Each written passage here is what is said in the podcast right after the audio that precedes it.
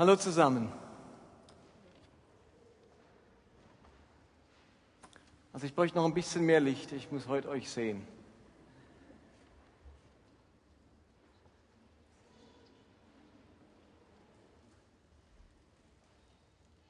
Wenn die Kollekte durchgeht, lass mich dann noch ein Wort dazu sagen. Wir würden das gerne als neue Tradition einführen.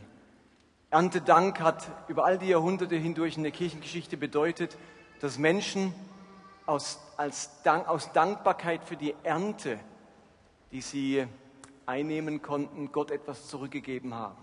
Weil ihnen klar war, dass sie ähm, gutes Wetter haben, dass es zur richtigen Zeit geregnet hat, dass sie die körperliche Kraft hatten, um eine Ernte einzubringen. Das hat man nicht für selbstverständlich genommen. Und aus dem Grund haben die Menschen einmal im Jahr ihre Dankbarkeit nach der Erntezeit Gott zum Ausdruck gebracht. Ich würde sagen, alle von uns nehmen heute durch ihre Arbeitskraft nicht, ernten nicht Kartoffeln oder Rüben oder sonst etwas. Unsere Ernte landet auf unserem Bankkonto. Und dass wir Geld verdienen, eine Arbeitsstelle haben, morgens aufstehen können und zur Arbeit gehen, auch das sollte uns dankbar machen. Und wir möchten diese Tradition ganz neu einführen, dass wir ein Erntedank, ein großes Dankopfer zusammenlegen. Und ein Dankopfer heißt ein Opfer. Ich opfere Gott etwas. Und die Vignette Bern macht das schon viele Jahre. Die nehmen am Erntedank Gottesdienst, natürlich sind die knapp 1000 Leute, ungefähr 100.000 Franken ein.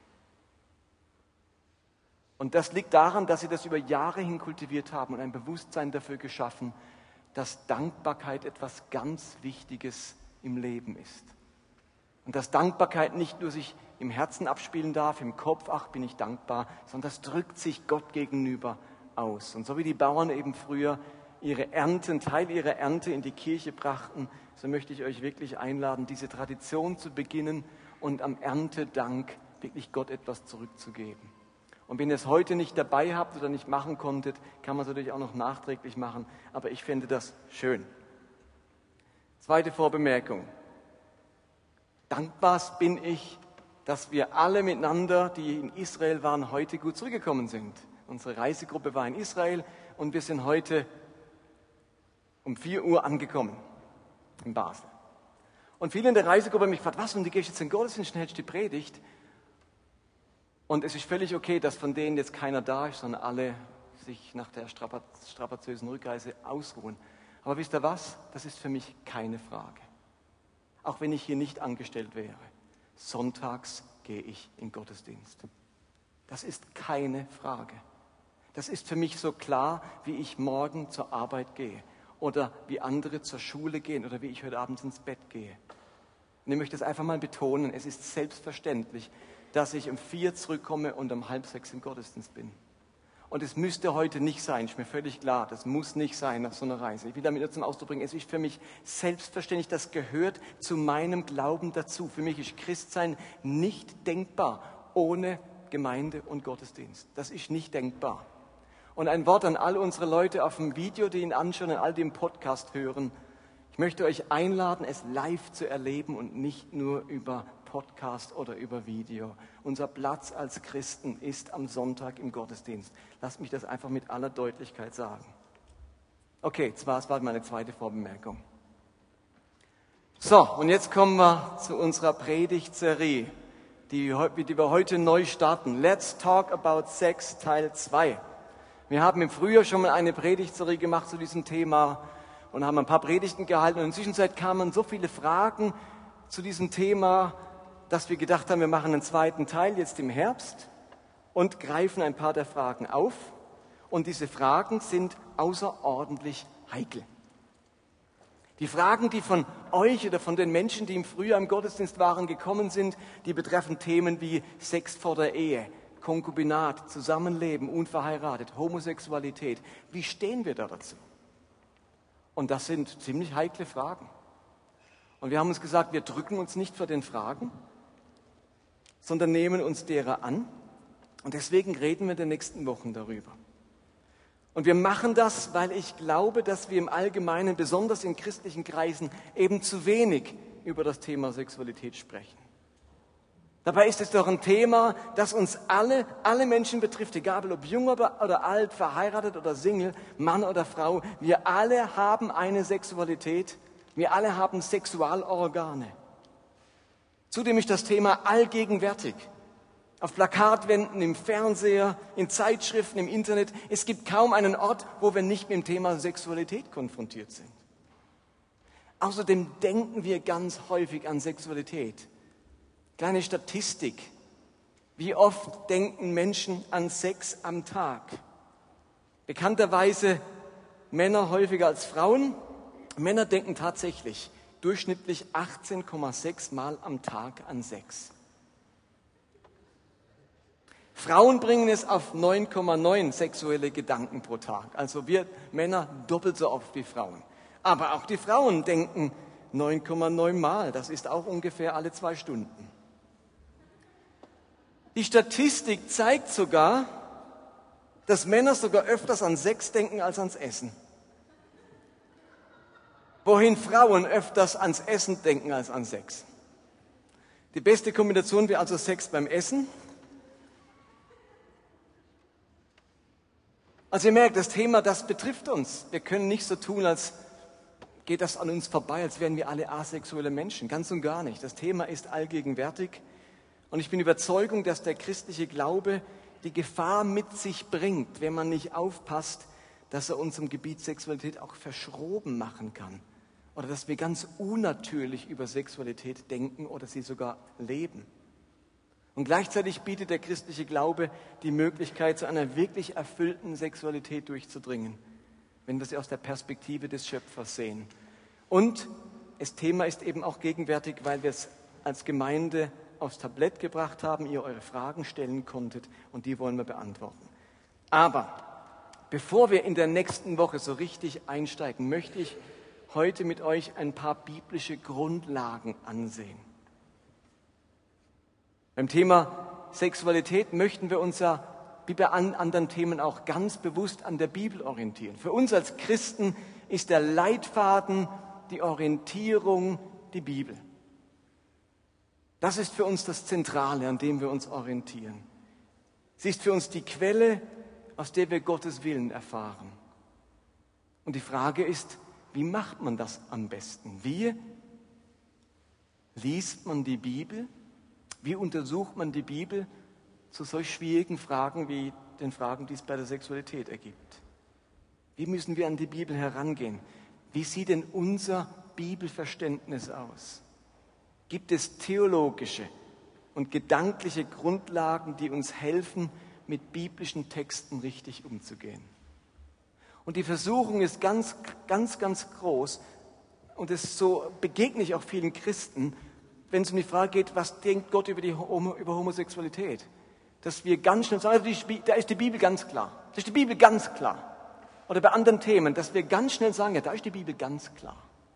Und das scheint jede weitere Diskussion zu erübrigen, denn da ist die Bibel ja ganz klar. Und genau dem möchte ich mal auf den Grund gehen und heute eine Grundlage schaffen, die ihr euch gut merken müsst. Denn auf dieser Grundlage beantworten wir dann die Fragen in den nächsten Wochen. Welche Haltung kann man jetzt also zur Bibel einnehmen? Und da gibt es zunächst einmal die, die ganz klassische Haltung zur Bibel, nämlich die sogenannte wörtliche Bibelauslegung. Die Bibel wird hier wörtlich so verstanden und praktiziert, wie wir sie vorfinden. Bei dieser Art der Bibelauslegung enthalten wir uns von der eigenen Interpretation der Bibel, der eigenen Deutung und Gewichtung einzelner biblischer Aussagen oder Gebote. Und dieser Ansatz, der hat einige Vorteile. Er bewahrt uns nämlich davor, einzelne Textaussagen weniger ernst zu nehmen als andere. Sie bewahrt uns davor, eigenwillig zu gewichten oder gewisse Dinge als zeitbedingt abzutun. Vom ersten bis zum letzten Satz der Bibel ist alles von gleicher Bedeutung. Es ist gültiges Wort Gottes. Und viele Christen denken, dass sie genauso eben mit der Bibel umgehen sollten. Sie sind der Überzeugung, ich nehme die Bibel dadurch ganz ernst, indem ich alles wörtlich nehme.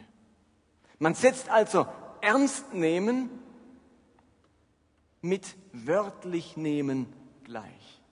Ich will doch ein Christ sein, der die Bibel ernst nimmt. Also heißt das im Rückschluss, ja, wenn ich sie ernst nehme, muss ich sie wörtlich nehmen, sonst nehme ich sie ja nicht ernst. Aber diese Art der Bibelauslegung bringt nun einige große Schwierigkeiten mit sich. Und ich möchte euch ein paar Beispiele zeigen, die deutlich machen, welche Schwierigkeiten diese Art der ganz wörtlichen Bibelauslegung mit sich bringt, gerade auch im Bereich von Sexualität und Geschlechtlichkeit. Und ich möchte euch ein paar Bibelstellen vorlesen, die das deutlich machen. Zum Beispiel gibt es eine Bibelstelle, und ich reiße die nicht aus dem Zusammenhang, sondern die sind viele so Gebote aufgelistet im dritten Buch Mose, in Kapitel 22, Vers 24 heißt es, ein Gebot Gottes in der Torah, in den fünf Büchern Mose, auch ein kastriertes Tier dürft ihr mir nicht opfern, sagt Gott. Ihr sollt in eurem Land überhaupt keine Tiere kastrieren. Steht dort. Hier wird also jegliche Kastration eines Tieres verboten. Wer die Bibel also ganz wörtlich nimmt, der darf seinen Stier als Bauer, aber auch seinen Hund oder seine Katze nicht kastrieren lassen. Darf ich mal fragen, wer von euch hat seine Katze oder seinen Kater sterilisieren oder kastrieren lassen? Hände hoch. Okay. Ist euch bewusst, dass ihr, jetzt würdet ihr sagen, oh, das Gebot habe ich nicht gekannt. Wer von euch würde aber, auch wenn er das jetzt kennt, in Zukunft seinen Kater nicht kastrieren lassen? Ihr wollt ja nicht alle auf Low, okay, ihr habt dabei viele Junge. ihr hättet ja unendlich viele Jungen. Ihr habt in dem Moment, wo ihr euren Kater oder eure Katze habt kastrieren, sterilisieren lassen, eine Entscheidung getroffen, nämlich ein biblisches Gebot nicht ernst zu nehmen, nicht wörtlich zu nehmen. Wenn ich also den Ansatz habe, jedes Gebot ist wörtlich zu nehmen und gilt, dann haben wir spätestens jetzt ein Problem. Also scheint es nicht ganz so einfach zu sein mit der wörtlichen Bibelauslegung. Anderes Beispiel, in 5. Mose 25, Vers 5 steht, wenn ein verheirateter Mann kinderlos stirbt und in der Nähe ein Bruder von ihm lebt, muss dieser die Witwe zur Frau nehmen. Sie soll keinen Mann außerhalb der Familie heiraten, sondern ihren Schwager. Hier wird geboten, die sogenannte Schwagerehe zu vollziehen. Wer die Bibel ganz wörtlich nimmt, müsste seine verwitwete Schwägerin zur Frau nehmen und mindestens einen Nachkommen mit ihr zeugen der dann dem verstorbenen Bruder zugerechnet wird. Und auch das wüsste ich nicht, wer das macht oder wer bei der Beerdigung seiner verwitweten Schwägerin sagt, du mach dir keine Sorgen, ich regel das und meint damit, ich, wir zeugen ein Kind zusammen. Das wäre ja schwierig. Also auch da haben wir entschieden, etwas, das in der Bibel steht, nicht zu praktizieren, obwohl es ja eigentlich eine gute Idee ist. Und wir alle merken, ja, zur damaligen Zeit war das ja clever, sonst wäre nämlich diese Witwe kinderlos dagestanden, hätte so, gesellschaftlich, sozial keine Chance gehabt. Wenn, wir ein, wenn ich ein Kind zeuge mit ihr, dann hat sie eine Chance, im Alter versorgt zu werden. Da standen natürlich Gründe dahinter. Und wir sagen uns heute, ja, die Gründe gibt es ja nicht. Heute man ja, hat man eine Witwen- und Rentenversicherung und Sozialversicherung, brauchen wir nicht mehr. Aber da haben wir schon bereits aufgrund unserer heutigen Gesellschaft und Kultur eine Entscheidung getroffen, nämlich dass ein Gebot jetzt nicht mehr relevant ist. Aber wann darf ich die Kultur einbeziehen und die Gesellschaft und wann nicht? Merkt ihr, dass das gar nicht so einfach ist? Wenn man sagt, ich nehme es einfach wörtlich. In der Bibel steht klar. In der Bibel steht klar.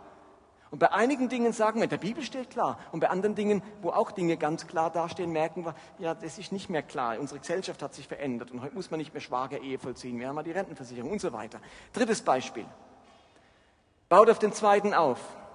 Der Stammvater Judah, also der Herr Judah, einer der zwölf Söhne Jakobs, im Buch Genesis, der hatte eine Schwiegertochter namens Tamar. Und bei ihr ereignete sich jetzt genau der eben geschilderte Fall. Ihr Mann starb, bevor sie Kinder hatte. Und nun bittet Judah einen seiner Söhne, diese Tama zur Frau zu nehmen und die Schwagerehe zu vollziehen, damit die Tama auch Kinder hat. Das heißt in Genesis 38, also 1. Mose 38, da ging Judah zu seinem Sohn Onan. Du musst Tama heiraten, forderte er ihn auf. Das ist deine Pflicht als ihr Schwager, damit sie noch einen Sohn bekommt. Er soll als der Sohn deines Bruders gelten. Aber Onan wollte keinen Sohn zeugen, der nicht ihm gehörte. Jedes Mal, wenn er mit Tama schlief, ließ er seinen Samen zu Boden fallen. Aber das missfiel dem Herrn und er ließ ihn sterben.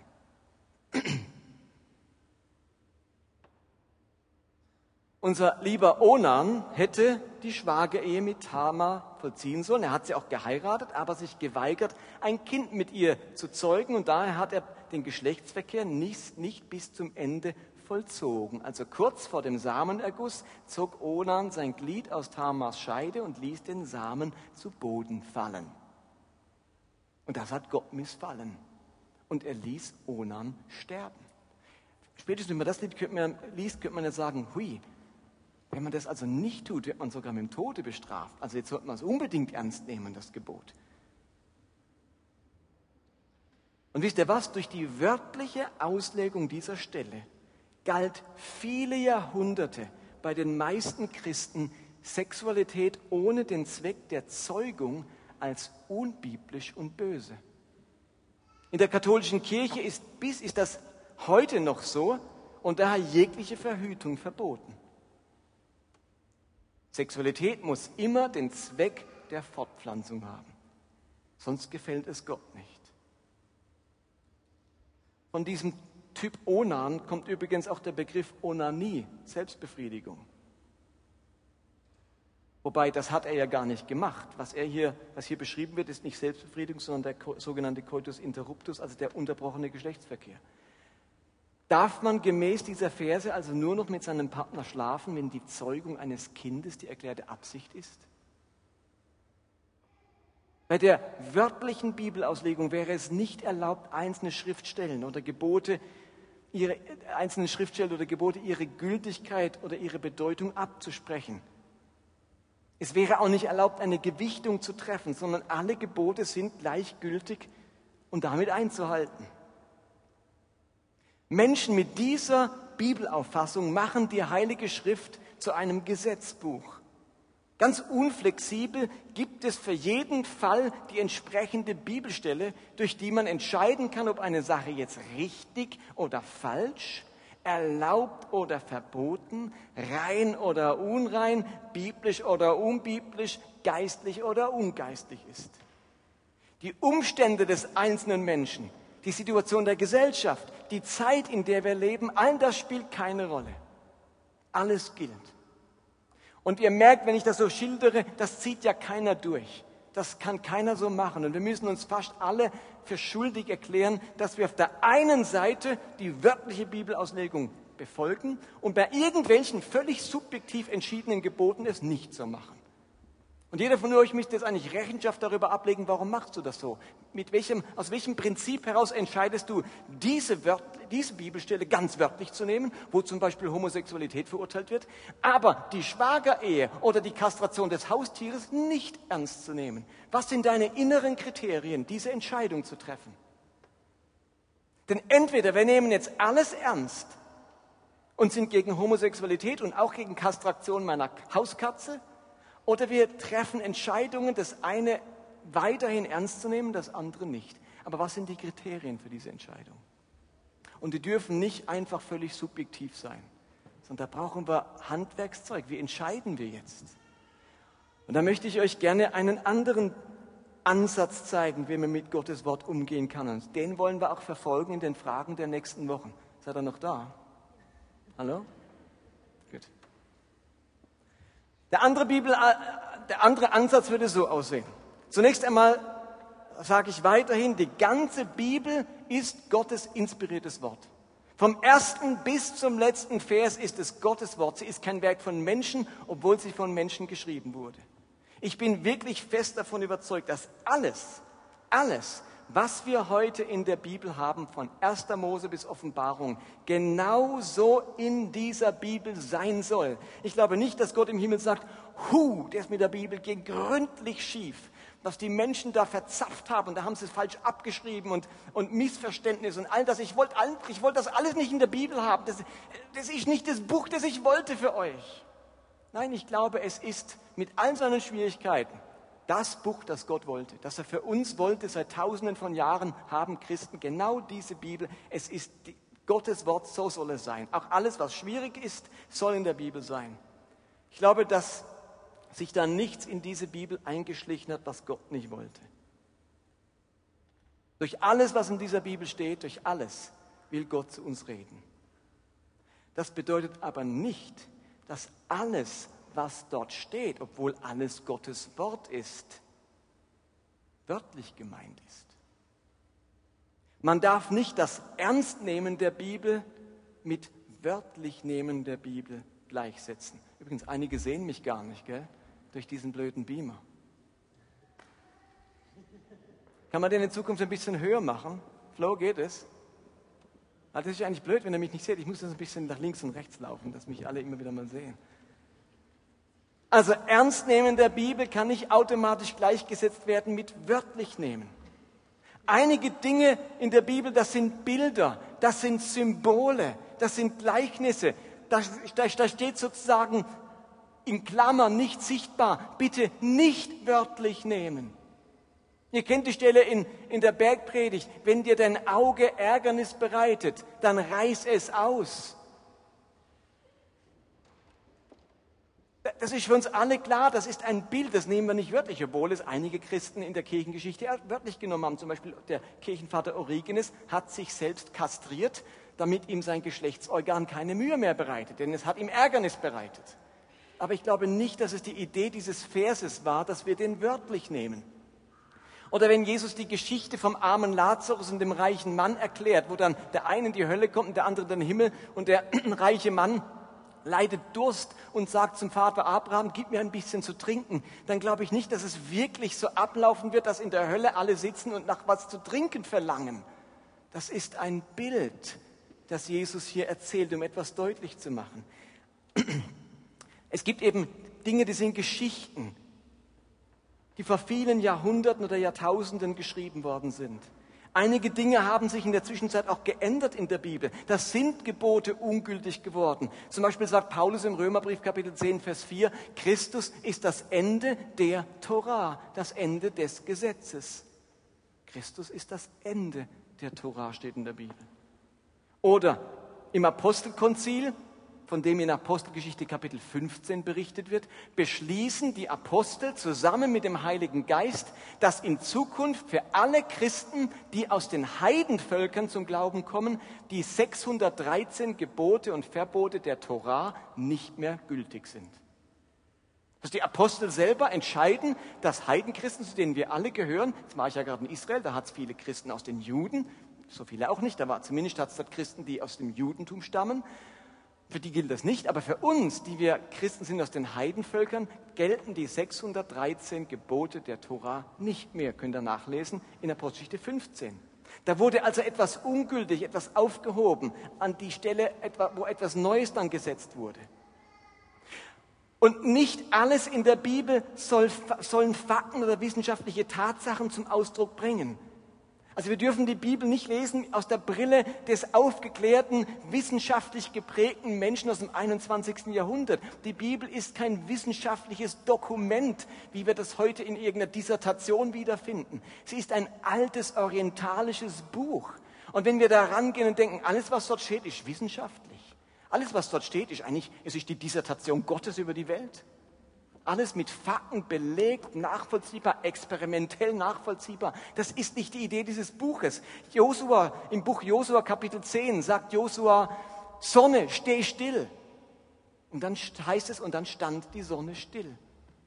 Aus dieser Bibelstelle haben bis zu Galileo die Menschen geglaubt, dass die Erde der Mittelpunkt ist und die Sonne sich drum dreht und deswegen kann die stillstehen.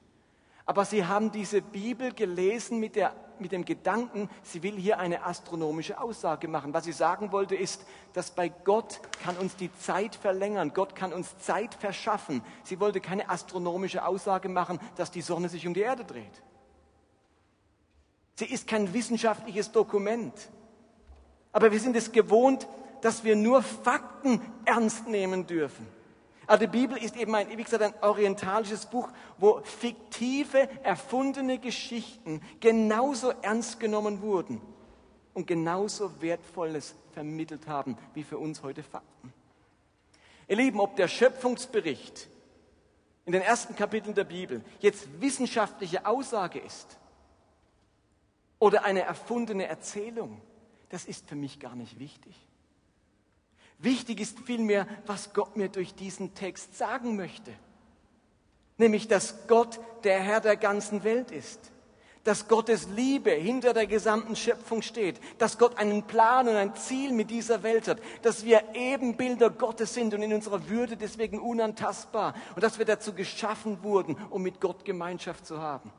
Das will dieser Text mir erzählen. Ob die Welt wirklich in sieben Tagen oder 70 Wochen oder 70 Milliarden Jahren entstanden ist, ist für mich nicht so bedeutungsvoll. Denn es ändert nichts daran, was diese Geschichte mir erzählen will über mich und über meinen Gott.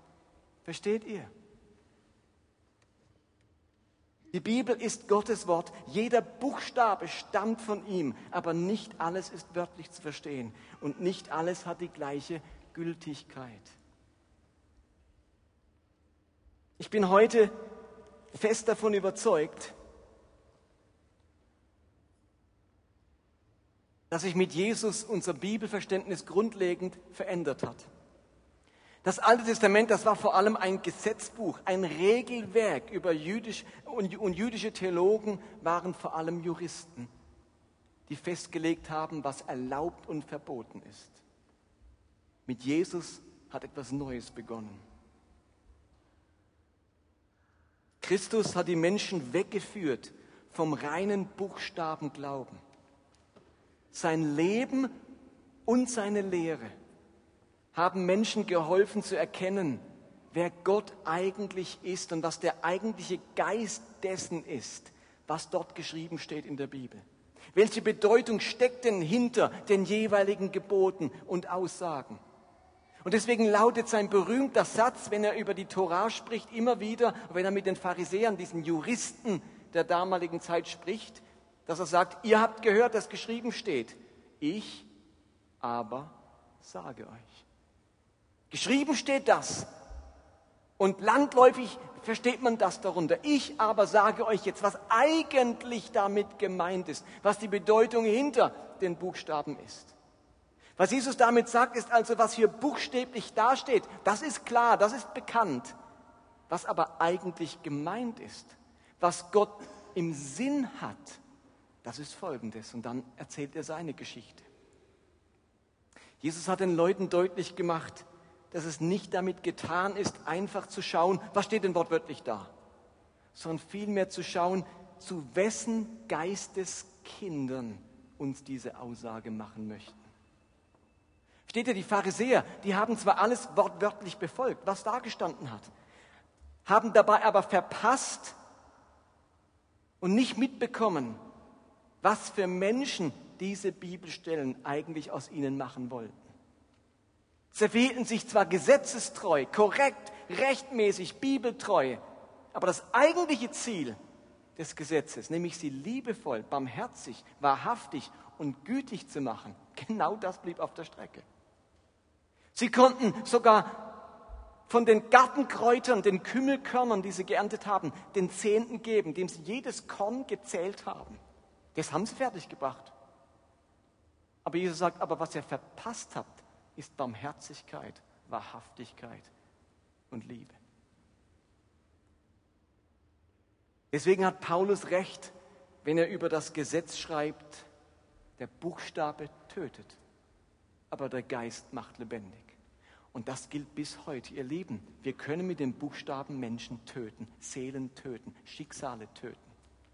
Der Geist macht lebendig. Das ist unser Job. Nicht töten, sondern lebendig machen. Auch mit unserer Bibelauslegung. Ich erlebe es in unserem evangelikal, evangelikalen Lager viel zu häufig, dass Christen den Eindruck haben, biblisch zu sein, wenn sie an einzelnen Geboten rigoros festhalten dabei aber unbarmherzig sind, gnadenlos andere richten, verurteilen und Unfrieden stiften. Hauptsache, wir halten es wörtlich.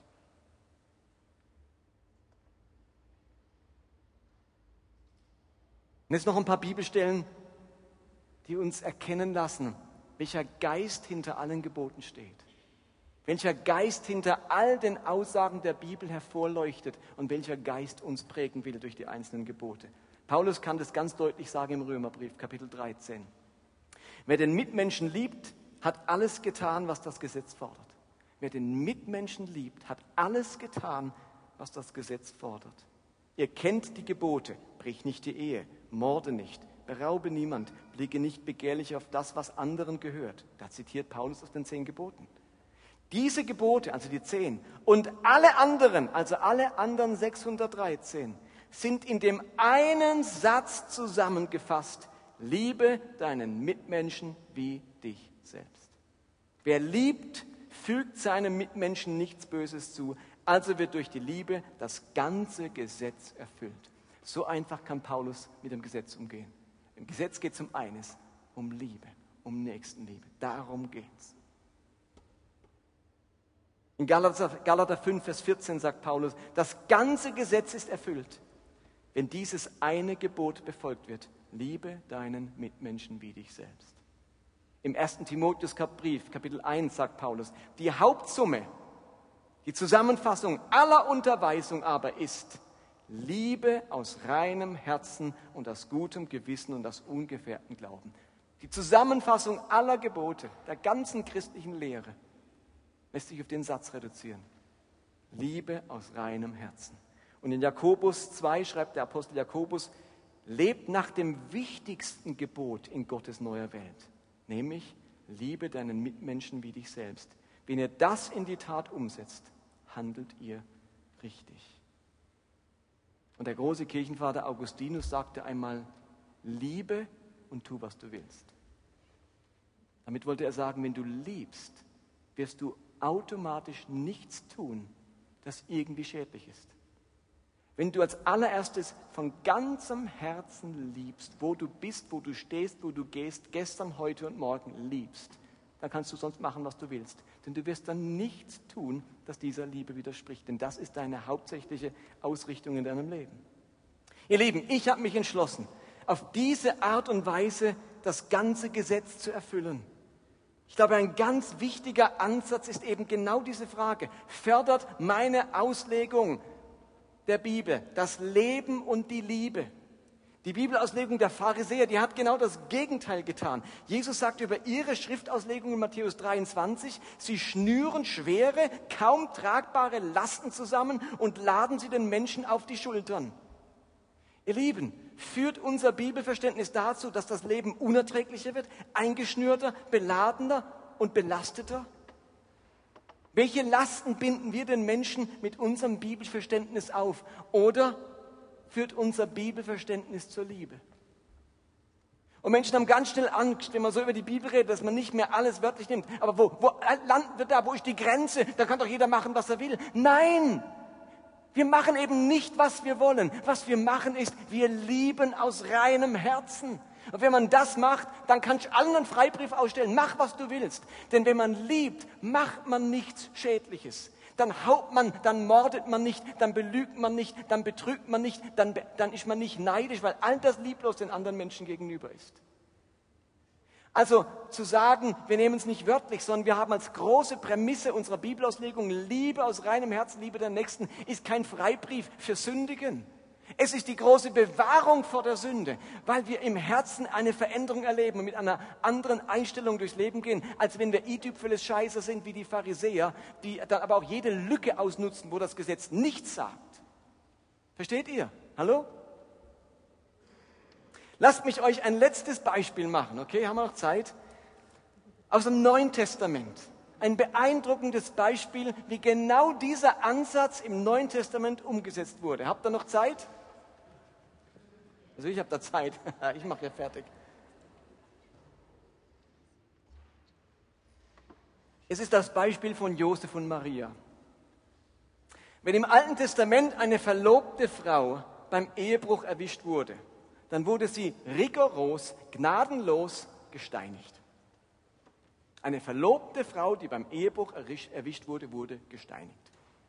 Nachzulesen in 5. Mose 22, Vers 20. Dort steht, Angenommen jedoch, die Anschuldigungen eines Mannes, also des Verlobten, sind wahr und die Frau, also seine Verlobte, war tatsächlich keine Jungfrau mehr.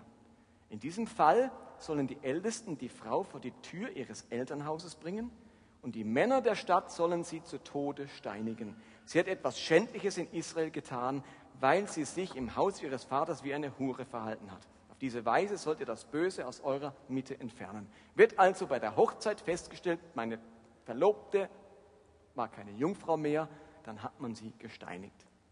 Erst recht natürlich, wenn man den Ehebruch auf frischer Tat ertappt hat. Ihr kennt die Geschichte mit der Ehebrecherin Johannes 9, die auf frischer Tat ertappt wurde, zu Jesus gebracht und sagt, die Frau soll man steinigen nach dem Gesetz.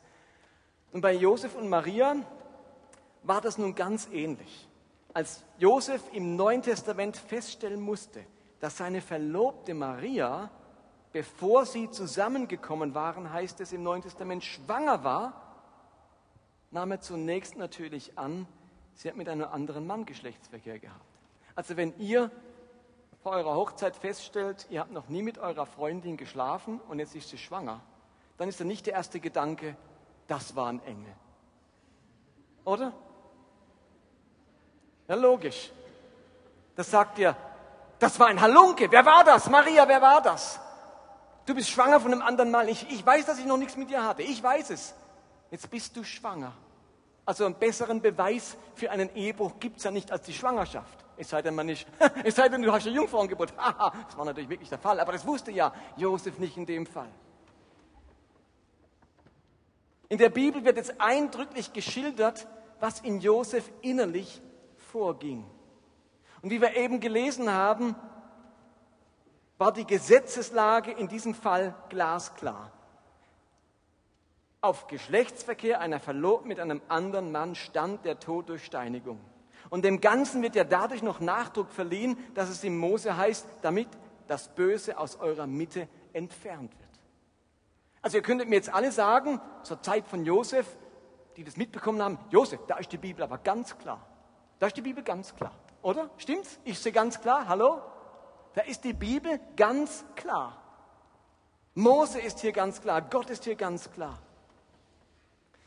Wenn man sich jetzt Josefs Reaktion anschaut, kommt für ihn solch eine Steinigung nicht einmal in Betracht. Er hat nämlich beschlossen, in aller, sich in aller Stille von ihr zu trennen, damit, weil er sie nicht bloßstellen wollte. Wir lesen in Matthäus 1, Vers 19, Josef, ihr Verlobter, war ein gerechter Mann.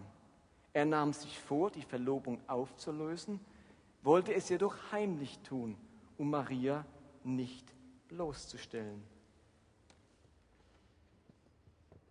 Wisst ihr, was ganz bemerkenswert ist in der Begründung, die uns das Neue Testament für Josefs Verhalten gibt? Wir finden nicht etwa die Aussage hier im Text, wie Josef aber war ein sehr weichherziger Mann, der Maria nicht, die Schärfe, nicht der Schärfe des Gesetzes ausliefern wollte. Das heißt nicht, sondern wisst ihr, wie, das, wie Josef beschrieben wird? Nicht als weichherziger, was weiß ich, gesetzesloser oder Larifari Josef, der sie halt nicht dem Gesetz ausgeliefert hat. Das heißt, die Begründung lautet ausgerechnet, Josef, weil Josef gerecht war. Josef war ein gerechter Mann und bezieht sich also auf die Eigenschaft, die sonst genau den Gehorsam Gott und seinen Geboten gegenüber bezeichnet. Also normalerweise ist man gerecht, wenn man die Gebote einhält, dann ist man ein Gerechter. Aber Josef wird jetzt hier gerade dann als Gerechter bezeichnet, wenn er sich nicht ans Gebot Gottes hält. Ist doch erstaunlich, oder? Der Buchstabe schreibt vor, eine Frau wie Maria zu steinigen. Und Josef macht das nicht, sondern in seiner Liebe zu dieser Frau möchte er ihre Würde nicht zerstören und sie nicht bloßstellen und schon gar nicht vor Gericht bringen.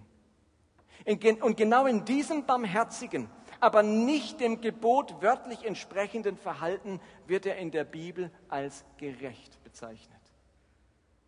1500 Jahre zuvor als dieses Gebot erlassen wurde, wäre sicher niemand als gerecht bezeichnet worden, worden, der Ehebruch hätte durchgehen lassen.